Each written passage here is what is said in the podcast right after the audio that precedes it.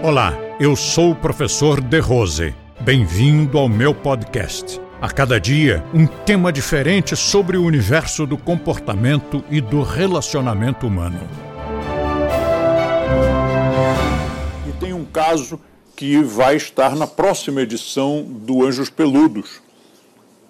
Eu coloquei um capítulo em que eu contava um, algumas situações já no fim do livro, situações para evitar ataques de cães, como, como você poderia reagir e como eu reagi, como deu certo. Depois de já estar publicado o livro, aconteceu uma outra situação. E eu sempre comparo com os cães, porque os seres humanos e os cães, nós somos muito semelhantes. Os cães convivem conosco há 40 mil anos eles já são mesmo filhotes, né? eles são pessoas da família, eles têm reações que nem mesmo os outros antropóides, que têm 98% do nosso ADN, nem mesmo os chimpanzés conseguem ser tão humanos quanto os nossos cães. Quando, por exemplo, você olha numa direção, o chimpanzé não percebe. Por que, que você olhou? Ele não olha também. E se você aponta, o chimpanzé também não, não olha para o lugar para onde você apontou. O cão se você apontar, ele olha. E se você olhar, ele olha também. Muitas vezes eu disse a Jaya para sair da cozinha sem falar. Eu olhei para ela e olhei para o lado de fora. Aí ela fez aquela cara, Hã? como é que é mesmo? Fiz uma segunda vez e ela saiu. O chimpanzé não sairia. Nós somos muito semelhantes. E aí a história que eu queria contar foi quando a, a Frida estava na, numa clínica veterinária e nós fomos buscá-la, eu, a Fernanda e a Jaya. Na hora em que a Fernanda abre a porta, sai um pitbull lá de dentro, muito mal educado, avançando na Jaya. E foi, imagine, foi uma gritaria geral dentro da recepção, porque a sensação que todo mundo tinha ali é que, no mínimo, ia sair uma, briga daquelas de cão grande, a Jaya também é grande, e deviam imaginar que o Pitbull ia destruir o outro cão. Essa é a, a má fama que eles têm, injusta, mas é a, a má fama que eles têm.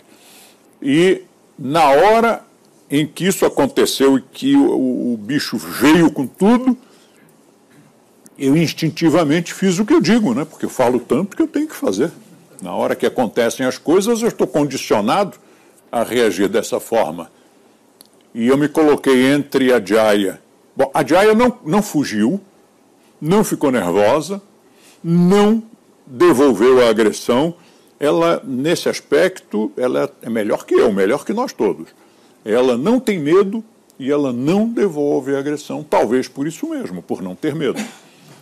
Mas eu também não queria que ela não tivesse medo, mas fosse estraçalhada. Então entrei no meio entre os dois e falei sério com, com o Pitbull. Falei um pouco mais alto porque estava todo mundo gritando, né? E disse a ele: para com isso. E ele parou.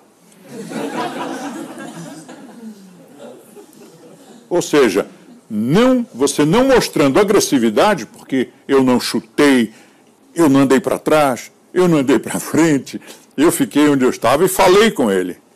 Ele simplesmente parou de atacar. E isso é muito interessante porque isso se verifica em muitos animais, até animais selvagens.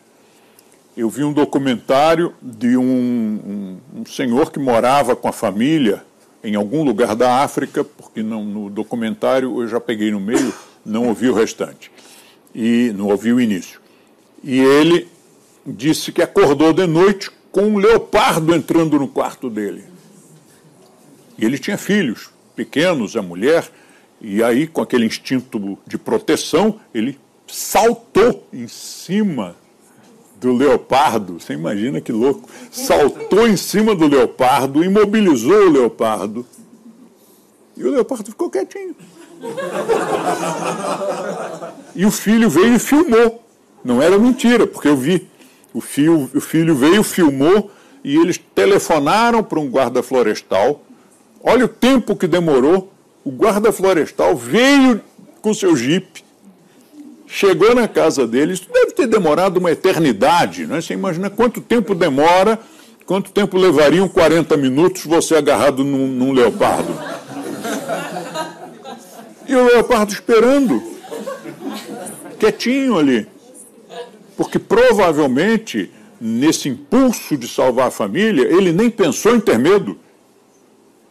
E não soltou todo aquele cheiro de adrenalina, aquela coisa toda daquele cheiro de medo, né? E o leopardo sentiu que talvez estivesse sendo acariciado. Né? Estava ali abraçadinho e ficou ali. Na hora que chegou o guarda florestal, o medo que os dois tinham, ele diz isso na, na entrevista, no documentário, o medo que os dois tinham é que na hora que soltasse, o leopardo atacasse. Ele soltou e o leopardo não atacou. E nós vemos isso também naqueles outros documentários em que o cara pega serpentes. E ele pega a serpente de uma maneira que a serpente também não ataca. Por quê? Pegou de um jeito que não era agressivo, não era nem nervoso e nem agressivo, não foi malvado. Com, com, pegou simplesmente e, e a serpente, percebendo que não estava correndo risco, não atacou. Claro, não faça isso em casa. Mas os documentários estão aí na Discovery, estão aí no Animal Planet. Tem um monte desses documentários, a gente fica impressionado como é que fazem isso. Eu vi um outro documentário sobre isso também, uma naja na Índia, uma naja de 5 metros, coisa enorme, nunca vi. Pessoalmente, na Índia, nunca vi uma naja tão grande. Talvez porque não interesse aos, aos encantadores de serpentes ter um bicho tão pesado dentro da cesta. Né? Mas era imenso, imensa. E, e ela passeando dentro da aldeia e passando do lado de crianças, a criança sentadinha no chão e a serpente passando assim do lado. Olha, realmente eu fiquei muito chocado. E depois alguém pega a serpente e levanta e ela não ataca. Bom, esses caras têm muita experiência, né? Eles devem saber o jeito de pegar. Eu já percebi que eles pegam pela cauda. E depois deve ter um, uma maneira de tocar ali que meio que hipnotize ou que, que transmita a, a serpente que não tem nenhuma agressividade, que ela não está sendo atacada. Mas, enfim, isto se aplica ao ser humano também pega o ser humano pela cauda, levanta ele do chão. Compartilhe este podcast com seus amigos e assine este canal. Se você quiser conhecer mais artigos e assuntos abordados por mim, visite o nosso blog, Blog do The Rose, clicando no link da descrição. E assim você terá acesso a diversos temas relacionados ao comportamento e bom relacionamento humano.